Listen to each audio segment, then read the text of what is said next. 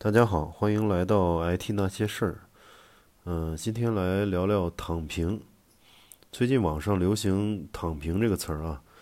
嗯、招致很多议论。嗯，其实我觉得躺平呢，表达年轻人的一种自嘲。嗯、就面对高企的房价，还有越来越高的物价，呃，以及越来越内卷的职场啊，躺平呢是一种看似玩世不恭的戏谑。为什么说看似呢？因为真正能彻底的躺平的人啊，尤其是年轻人，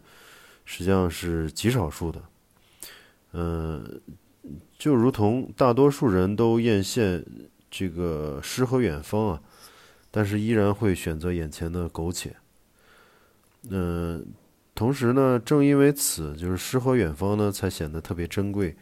脱俗和理想化，甚至呢有些不切实际。嗯，但是网这个消呃这个词一出来呢，很多网上的一群好为人师者啊，尤其是一些已经对流行语境不敏感的一些成功人士啊，呃，站出来义正言辞的去批判。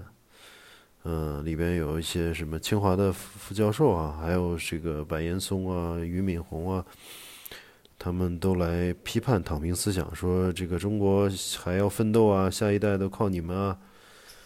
嗯，其实以他们以为自己抓住了时代的这个脉搏啊，舆论的热点，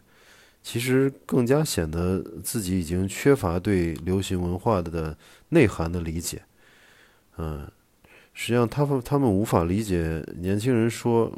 没考好可能是全年级第二。那说自己码农屌丝的呢，可能是在互联网大厂年入百万，对吧？然后说躺平的，其实也可能在想买套房自己躺在自己家，是吧？都是一种呃，怎么说呢？是一种戏谑啊、自嘲啊，是一种靠自我贬低来释放压力。当然，这里面不乏有一些啊，有极少数不工作，呃，或者保持自由职业一些自由职业啊，或者是 part time 的这种呃工作来赚一点钱呢，就游山玩水的主。嗯、可能每个人周围都有那那么一个两个这样的人，但是绝对不代表绝大多数啊。嗯、还有一种就是把自己的生活物质需求呢降到很低。嗯，保证随便干点什么的都能呃养活自己。嗯，但这样的人毕竟极少，尤其是在现现在的这个年代啊，物质发达的今天，生活成本本来就不低，而而且要像要想在城市呢立足，大多人大多数人也做不到长期躺平啊。至少你过一段时间得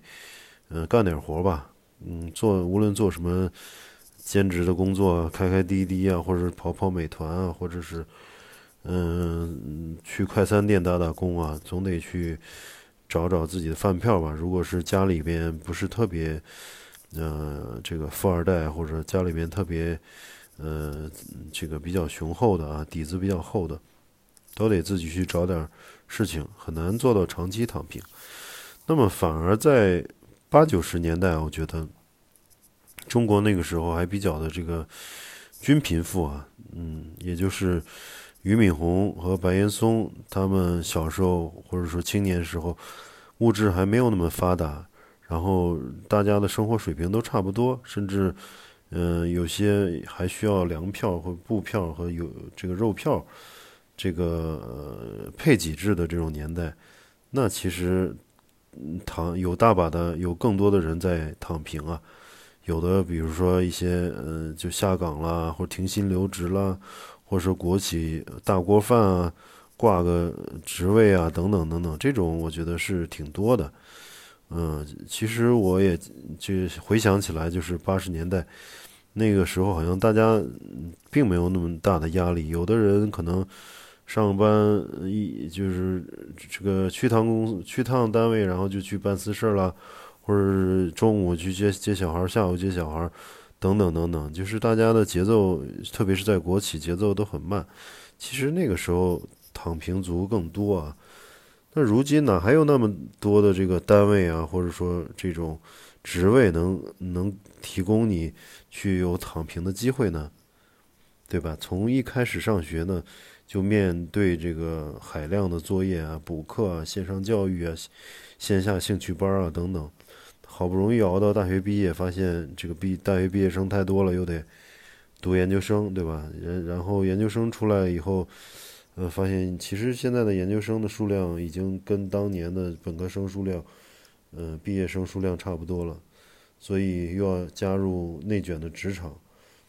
那么，呃，去加入内卷的职场去玩这个九九六游戏嘛，嗯，九九六的这个福报游戏，嗯，所以那当这个忙忙了一天，嗯，深夜拖着疲惫的身体身子回家，回到家，然后往上吼那么几句躺平，实际上就跟梦里梦到这个大骂上司。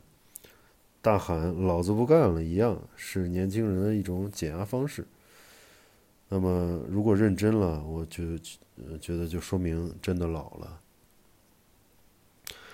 好，那今天就先聊这些，我们嗯下期再见，谢谢收听。